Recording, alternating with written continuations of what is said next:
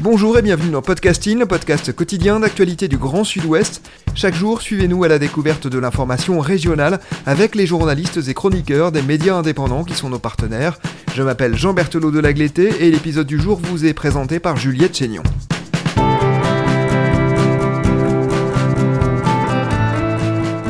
Aujourd'hui dans Podcasting, nous rebondissons sur un dossier réalisé par la Clé des Ondes, notre média partenaire.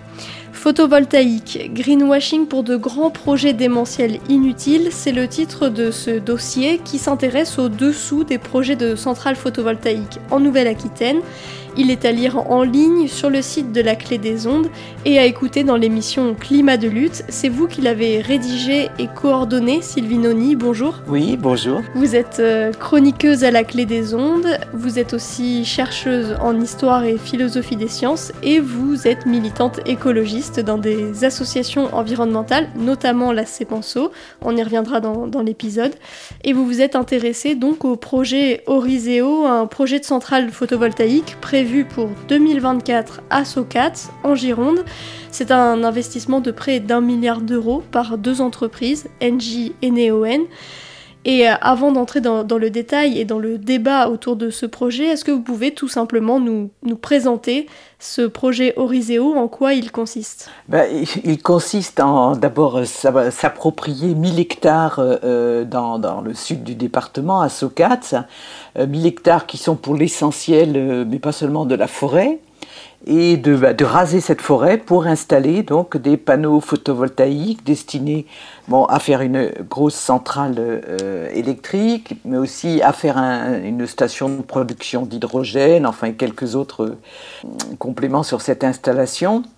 Et effectivement, nous, c'est euh, le principe de ce type de projet qui arrive un peu parachuté, tombé du ciel sur une, un secteur un secteur qui, comme dans beaucoup de coins de nos campagnes, ben, souffre euh, de difficultés à créer des emplois, de difficultés à trouver des débouchés. Trouve toujours donc un maire qui a peut-être une oreille attentive à ce genre de, de projet et euh, vient plaquer quelque chose qui a été défini dans des cartons sur une forêt, donc de 1000 hectares, donc avec, on ne sait pas, je sais pas combien de centaines de, de milliers d'arbres euh, qui seraient, parce que l'affaire n'est pas faite, qui seraient abattus à cette occasion. Ces parcelles de terre sur lesquelles les panneaux solaires euh, seront donc peut-être installés, euh, ces parcelles, elles appartiennent à qui? À des sylviculteurs, à des agriculteurs. Pour l'essentiel, ce sont des terres agricoles et sylvicoles. Elles sont pas chères, hein. ça c'est clair que dans le sud du département, ça ne s'achète pas très très cher dans l'émission Climat de lutte, on a essayé d'explorer euh, ces derniers temps, euh, puisque euh, c'est aussi une des préoccupations qui, vont animer les élections régionales qui arrivent. On a essayé d'explorer ces nouvelles énergies. Le solaire, c'est de l'énergie renouvelable, paraît-il. On va rentrer dans le détail. Le, le biogaz aussi, puisqu'il s'agit de gaz obtenu par la fermentation de déchets agricoles au départ sur le papier, ça paraît intéressant. Et puis quand on creuse et qu'on voit effectivement les montages euh, financiers économiques qui sont faits autour de ces projets-là, ça devient beaucoup, beaucoup moins séduisant euh, quand on rentre dans les détails. C'est-à-dire qu'ils utilisent une niche financière créée par le fait que EDF s'engage à racheter l'énergie ainsi produite à un tarif tout à fait intéressant. De même pour le biogaz, euh, ça là c'est euh, GNDF qui s'engage à racheter à un prix tout à fait intéressant et dans les deux cas au-dessus du prix du marché. Nous allons euh, parler plus en détail donc des, arguments des opposants à, ce projet de centrale photovoltaïque. Mais avant ça, vous avez dit tout à l'heure, ces, entreprises trouvent toujours éventuellement un maire pour installer leur projet. Qu'est-ce que ces entreprises mettent en avant pour euh, défendre l'installation, par exemple, ici de la centrale photovoltaïque de, de bah, euh, À Socats, le maire, il ne peut pas espérer euh, comment dire, de, des rentrées d'argent, des, rentrées en, termes de, taxes locales énormes. son territoire est jonché de pain et de champs de maïs. Donc c'est pas ça qui, fait rentrer des, impôts et des taxes dans, dans, dans la caisse. Donc pour les, le maire et les collectivités, eh bien, c'est bien sûr euh, euh, avoir une grosse entreprise avec euh, des reins solides et puis des rentrées financières qui vont avec.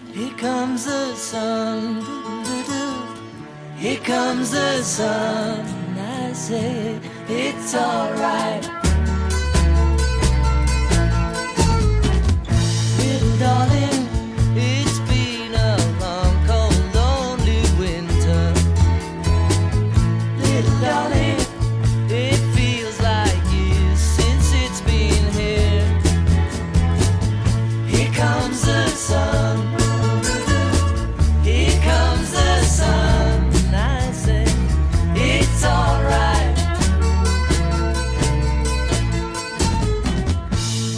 Dans votre émission, vous avez donc invité Daniel Delestre, qui est président de la CEPANSO en Nouvelle-Aquitaine. La CEPANSO, c'est une, une association euh, donc euh, de défense de l'environnement. Et Daniel Delestre, comme d'autres défenseurs de l'environnement, qualifie ce projet de centrale photovoltaïque de greenwashing ou communication verte. Pourquoi? Qu'est-ce qui, qu'est-ce lui fait dire ça? Ce que, beaucoup d'associations environnementales disent, et là que la CEPANSO dit avec force, c'est que euh, euh, l'énergie photovoltaïque, euh, effectivement, elle peut être verte. Notamment, l'ADEME a fait en 2018 euh, une étude très détaillée, très poussée, en montrant que si toutes les constructions à venir ont équipé à l'avance euh, les toits de panneaux photovoltaïques, les toits des supermarchés, les toits des entreprises et des entrepôts.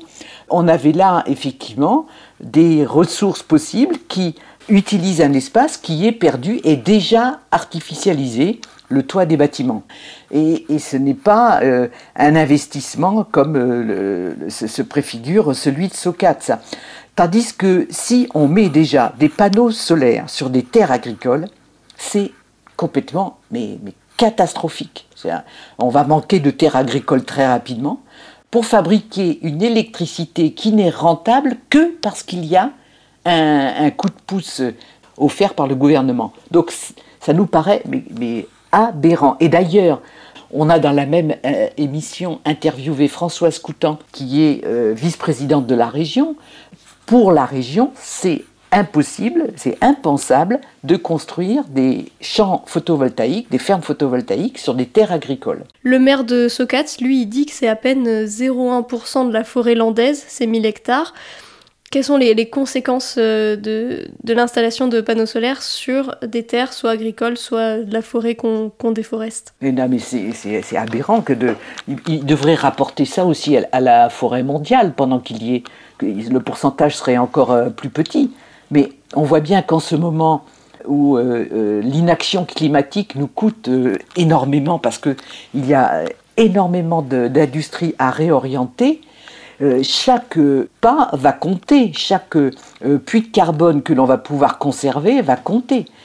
J'ai même lu que les arbres, de toute façon, on les abat euh, comme argument. Mais, mais c'est consternant comme argument parce que, effectivement, un sylviculteur qui gère sa forêt abat des arbres, c'est comme ça qu'il gagne sa vie, mais euh, il abat des arbres au moment où ils sont matures et il laisse pousser les autres. C'est pas une coupe rase de 1000 hectares.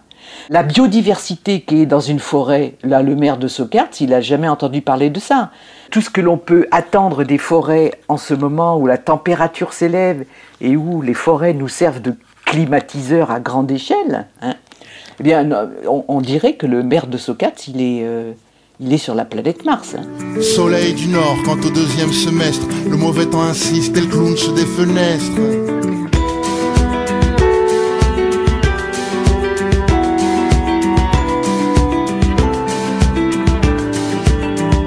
Un jour sans ombre quand l'astre est à son zénith. Ma ville un tissu cousu de périphérique. Le printemps nous transforme en sauvages. Au premier rayon, on plonge sans plage. On attend l'été pour s'entasser chez les autres. Ces gens du sud à l'accent chaud. On ne partage pas les mêmes horizons. Pour vivre les vôtres, nous cotisons.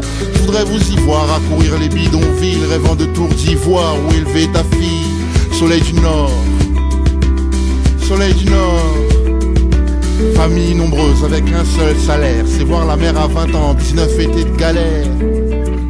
L'autre interrogation autour de ce projet, ce sont les besoins en électricité de la région.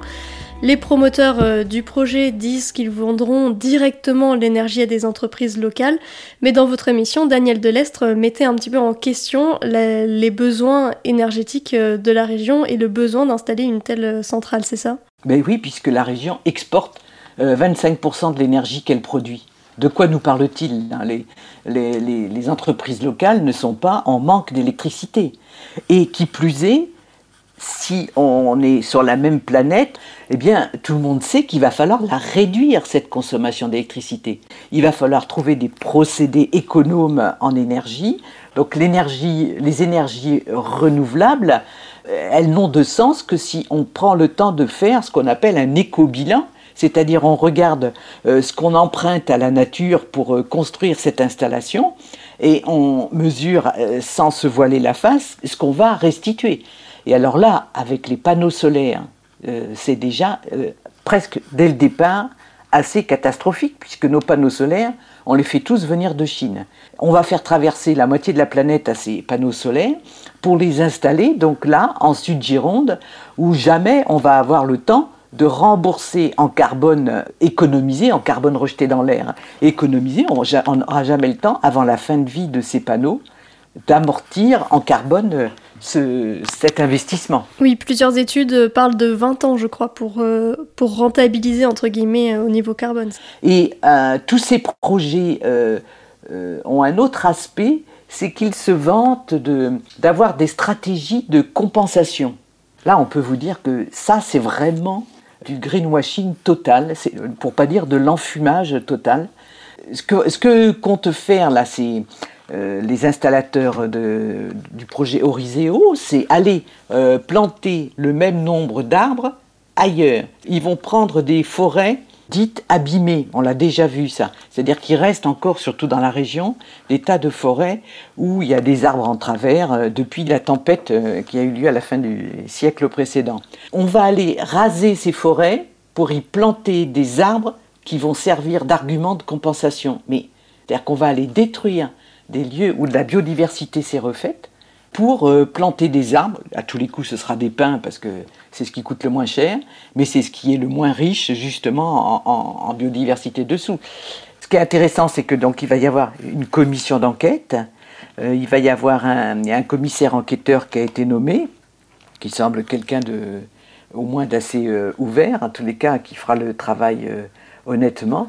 Et je vous assure qu'il il va y avoir des participations de la part de toutes nos associations hein, euh, environnementales, celles qui adhèrent à la CEPANSO et bien au-delà, euh, des, des tas d'associations sont décidées à intervenir dans ce débat. La Cepenso s'oppose donc au, au projet, on, l'a- on l'a bien compris. Euh, il va y avoir donc, vous l'avez dit, une commission d'enquête et aussi un débat public où les habitants pourront euh, donner leur avis, c'est ça? Oui, oui, c'est-à-dire qu'il va y avoir une enquête publique, c'est-à-dire avec des réunions publiques. Alors, en temps de Covid, euh, je ne sais pas ce que ça va donner. Il y aura peut-être des chances pour que ces réunions publiques se fassent euh, par, euh, en ligne, mais j'espère qu'il y en aura physiquement parce que beaucoup de gens ne, ne participent pas à ces réunions en ligne. Chaque association, chaque particulier pourra adresser ses remarques au commissaire enquêteur. Donc ça veut dire qu'il y aura une publicité faite dans la presse sur les conditions de cette commission d'enquête et qu'il faut surveiller, ne pas rater d'envoyer sa participation. sunny. Yesterday my life was filled with rain. Sunny, you smiled at me and really eased the pain. Now the dark days are done and the bright days are here. My sunny one shines so sincere. Sunny one so true. I love you. Sunny, thank you for the sunshine bouquet. Sunny, thank you for the love you brought my way. You gave to me your all in all, and now I feel ten feet tall. Sunny, one so true. Si on dézoome un petit peu la carte, Socats n'est pas la seule commune concernée par euh, une installation d'énergie solaire. Il y en a, en tout une cinquantaine de projets en Nouvelle-Aquitaine, qui est donc la région la plus, qui a la plus grande puissance photovoltaïque installée en France, à savoir plus de 2 gigawatts. Vous vous êtes intéressé à un, à un autre projet, vous l'évoquiez en début de votre émission, c'est celui de Belin-Belier, où là, par exemple, la commission d'enquête a donné un, un avis défavorable. Défavorable, tout à fait. Donc ça montre bien. Donc là, pour l'essentiel, c'est pour des raisons à la fois de préservation de biodiversité et du risque incendie. Hein, dans une région euh, où la forêt est très très dense. Euh, C'est tous ces gens qui, pilotent depuis Paris, hein, depuis des bureaux d'études des projets, en fait, ils réfléchissent à ce qu'ils appellent la- l'acceptabilité sociale. Comment faire pour que ça passe, que voilà, et donc euh, euh, ben, ils choisissent des régions où il n'y a pas beaucoup de monde, euh, où il n'y a pas beaucoup d'associations mobilisées. Voilà, ils, réfléchissent en termes d'acceptabilité sociale. C'est la même chose pour les méthaniseurs. Le, le pool qui s'occupe de la méthanisation en Nouvelle-Aquitaine euh, fait des formations euh, pour euh, expliquer aux porteurs de projets comment travailler l'acceptabilité sociale. En fait, c'est comment faire gober à des citoyens qui voient pousser quelque chose à côté de chez eux. Donc, ça n'a rien à voir. Et c'est ce que rappelait Françoise Coutan, d'ailleurs, l'élu que l'on a interviewé, l'élu de la région. Des gens qui, sur un territoire, euh, se réuniraient à travers une communauté de communes, à travers différentes instances, il y en a plein, suffisamment, et puis dirait voilà comment faire pour construire un projet écologique, un projet de territoire euh, qui réduise la pollution, réduise notre empreinte carbone, crée des emplois, euh, soit vertueux par tous les bouts. Euh, c'est exactement l'inverse qui se passe avec le projet Oriseo ou avec celui de Belin-Belier. L'autre question derrière ce projet, et vous en parliez avec euh, Daniel Delestre dans votre euh, émission, c'est aussi tout simplement celle de la technologie. Est-ce qu'elle apporte forcément du mieux parce qu'elle est nouvelle? C'est un discours particulièrement cher à, à notre président de la République, à Emmanuel Macron. C'est le principe d'innovation. Innover, par principe, innover, ce serait bien.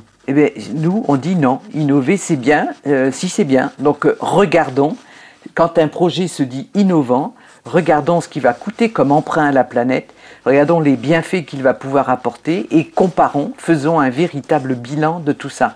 Et c'est vrai qu'il y a une, espèce de folie hein, qui consiste à penser que la technologie, face à la catastrophe climatique qui s'approche à grande vitesse, elle va nous permettre de trouver des solutions miracles. C'est-à-dire, et d'éviter surtout la seule chose qui est indispensable à faire, réduire, réduire, réduire. Et si on s'arrête et qu'on prend le temps de réfléchir euh, euh, à l'échelle des territoires, euh, en écoutant tout le monde, c'est-à-dire y compris les gens les plus défavorisés, on a des chances de trouver des solutions justes. Il faut, euh, il faut euh, vraiment d'urgence prendre le temps de trouver d'autres stratégies euh, à l'échelle de nos territoires. Merci Sylvie Noni, votre euh, dossier est à lire sur le site de la Clé des Ondes où l'on peut aussi réécouter l'émission Climat de lutte et notamment l'épisode qui permet de comprendre les revendications des opposants à ce projet de centrale photovoltaïque de Socats. Merci Juliette Chénion, c'est la fin de cet épisode de podcasting. Production Anne-Charlotte Delange, Lisa Feignet, Mathilde Leuil et Marion Ruot. Iconographie Magali Marico, programmation musicale Gabriel Taïeb. Réalisation Olivier Duval. Si vous aimez podcasting, le podcast quotidien d'actualité du Grand Sud-Ouest, n'hésitez pas à vous abonner, à liker et à partager nos publications. Retrouvez-nous chaque jour à 16h30 sur notre site et sur nos réseaux sociaux, ainsi que sur ceux des médias indépendants de la région qui sont nos partenaires. Retrouvez-nous aussi sur toutes les plateformes d'écoute, dont Apple Podcast ou Google Podcast. Podcasting, c'est l'actu dans la poche.